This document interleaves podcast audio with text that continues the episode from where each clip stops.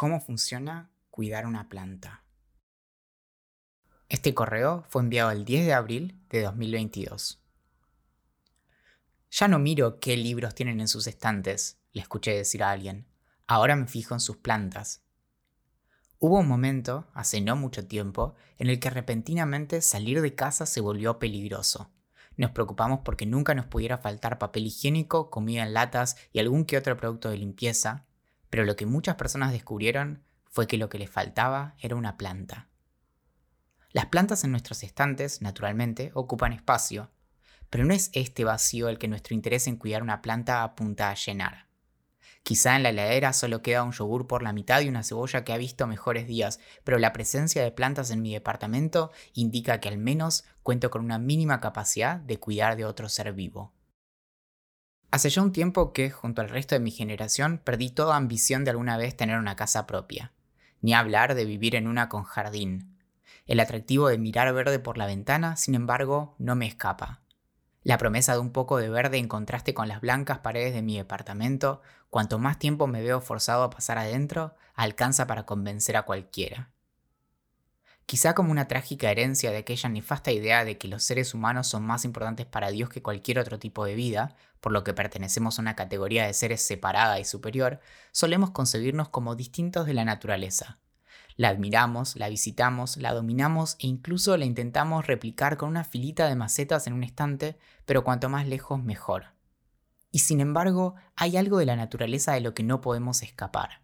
La buscamos, paseamos, nos sentamos en el pasto y cuando volvemos a casa hay algo de todo eso que quisiéramos quedarnos. Ya no una imagen, sino una genuina forma de poseer su belleza y en cierta medida dominarla.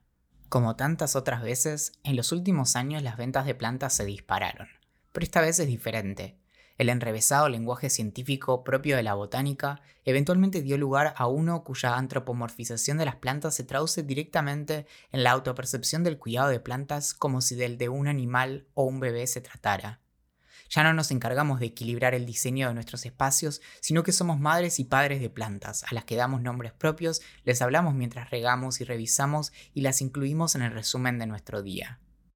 A diferencia de Hegel, que marcaba una drástica jerarquía entre la belleza artística y la belleza de la naturaleza, para Kant la línea podía ser un poco más difusa e incluso concebía al paisajismo como una de las bellas artes, haciendo de las plantas vivas una parte propia del arte.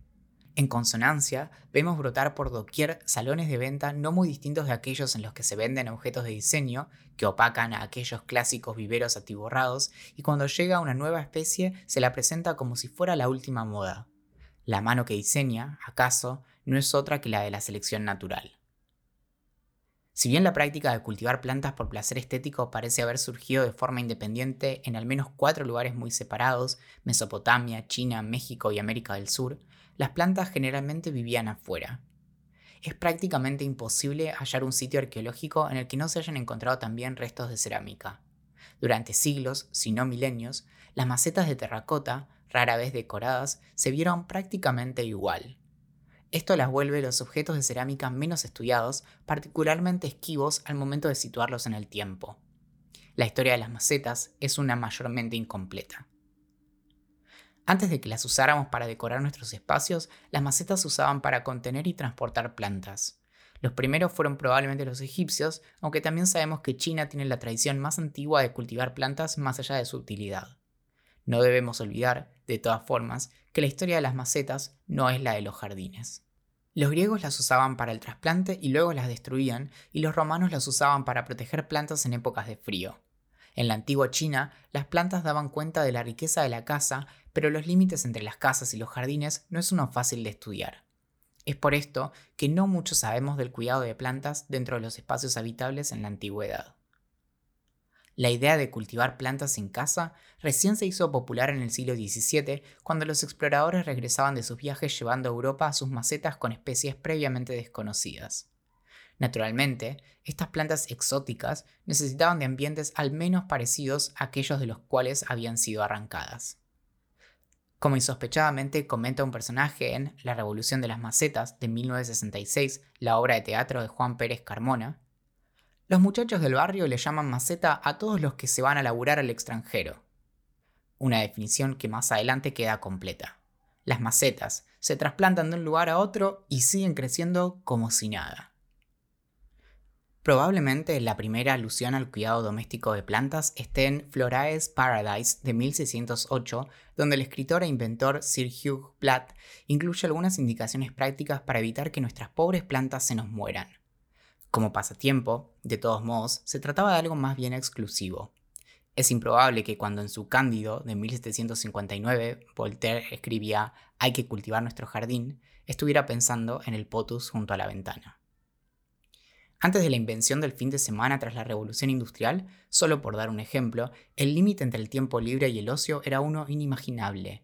Dedicarse al cuidado de una planta solo con fines estéticos o por placer jamás podría haber cabido entre los pasatiempos de cualquiera que no perteneciera a una acomodada clase social. Fue recién a medida que la industrialización y el crecimiento de las ciudades diferenciaron los espacios de trabajo de los espacios privados y en consecuencia dieron origen al concepto mismo de privacidad que las personas empezaron a concebir a sus casas como refugios donde descansar. El abaratamiento de la construcción, que ahora incluía calefacción y amplias ventanas, y el acceso al ocio, además de una cada vez más marcada división sexual del trabajo, dieron lugar al cuidado de plantas como una más de las tareas domésticas. El clima al interior de estas casas, de todos modos, no era perfecto.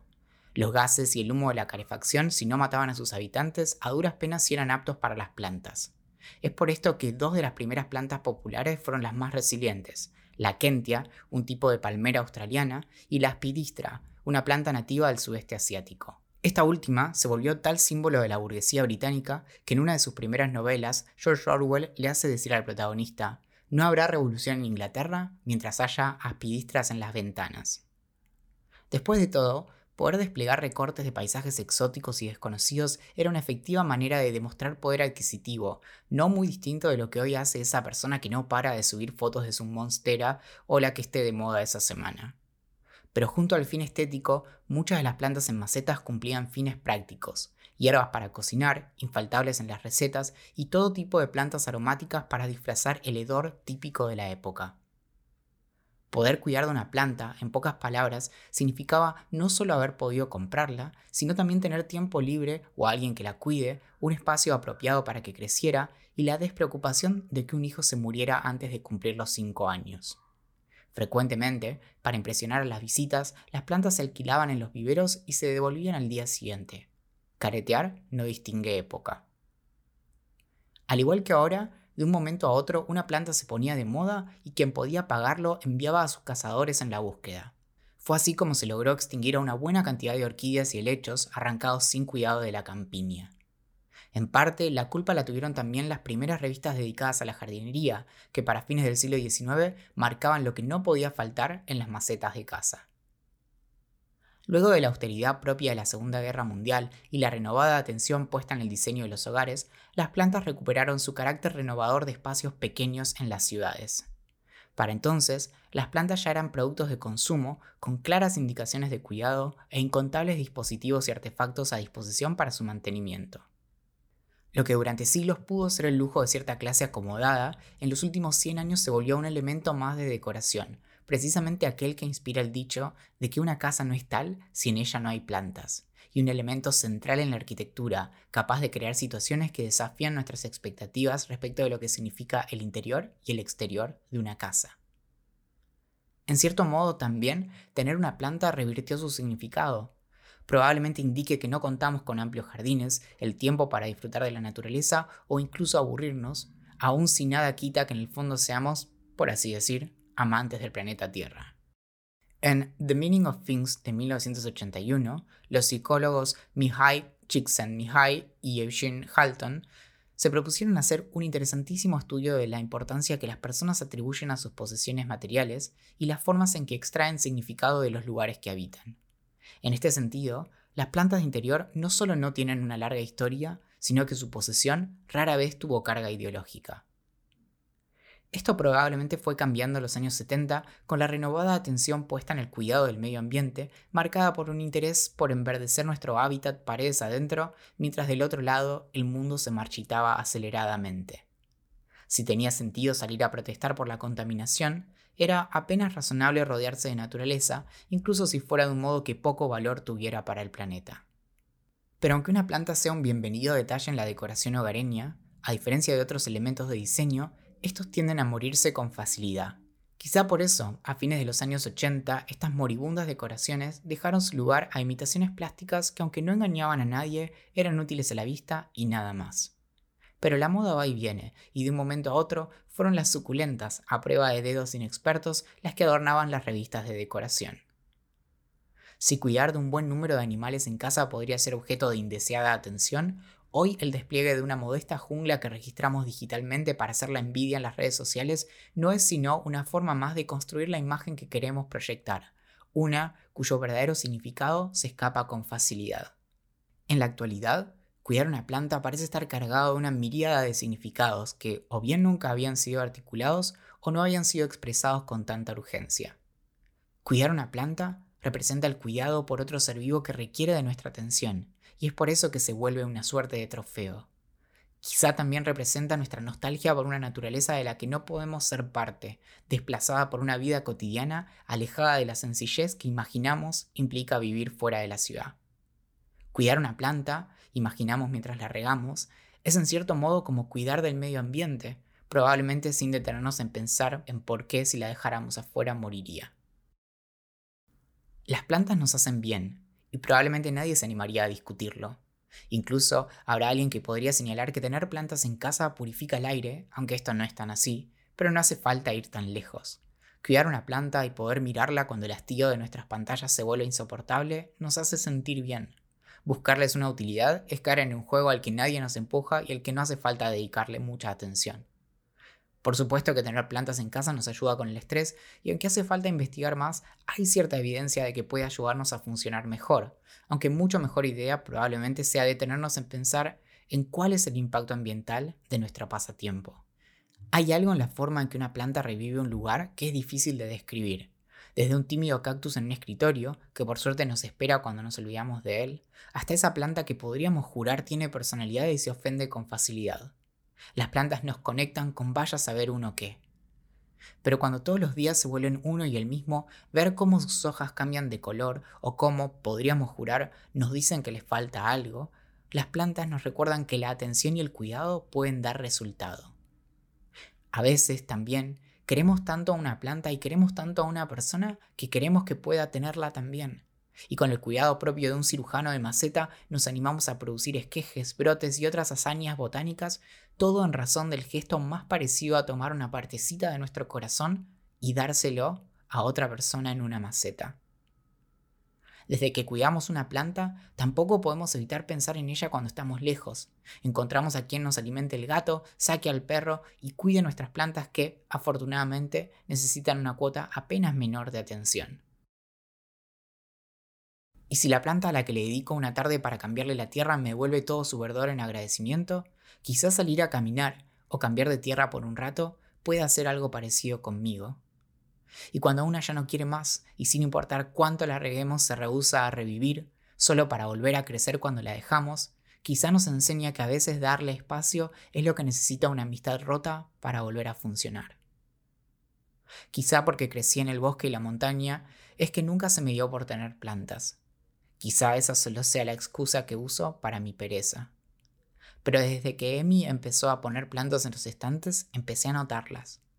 En realidad, creo que nos ignoramos la mayor parte del tiempo, pero sospecho que detectan mi presencia. Cada tanto las miro un poco a ver si me dicen algo. La mayor parte del tiempo guardamos un respetuoso silencio. No hay nadie a quien no se le haya muerto una planta, y es especialmente difícil no cargarse de culpa. Si tan solo esto o lo otro. Pero una vez pasado el duelo, podemos intentarlo otra vez. Me da pena por las plantas que cargan con nuestra negligencia, pero seguramente ahí también debe haber algo para aprender. O quizás sea que no era la planta de nuestra vida, y eso también está bien. Fracasar puede ser volver a empezar. Quizá lo que nos atrae de las plantas sea su ritmo. Viven, mutan, se mueven, pero no por mucho mirarlas podemos engancharlas en el acto. Las plantas sin proponérselo, nos obligan a respetar sus tiempos y a esperar. Les sacamos fotos y ellas posan, siempre espléndidas, pero nunca se relajan. Nos producen ternura y no podemos más que esforzarnos por no pensar en ellas cuando es de otra cosa de lo que nos debemos ocupar. A veces, también, podríamos aprender de los consejos para su cuidado. Como sugiere Sir Platt en aquel librito de hace 400 años, debes abrir a menudo tus ventanas, especialmente durante el día, porque las flores se deleitan y prosperan al aire libre. Algo que bien podría haber dicho mi psicóloga. Este correo de cómo funcionan las cosas fue enviado el 10 de abril de 2022. Mi nombre es Valentín Muro y desde 2017 todos los domingos envío un correo acerca de un tema distinto, persiguiendo mi curiosidad y encarándolo desde la ciencia, la filosofía, la historia y la literatura. Si querés suscribirte, puedes hacerlo desde el enlace en la descripción de este episodio o buscando cómo funcionan las cosas en Google. Y si quieres apoyar mi trabajo, podés sumarte al Club de la Curiosidad en curiosidad.club. Gracias por escuchar.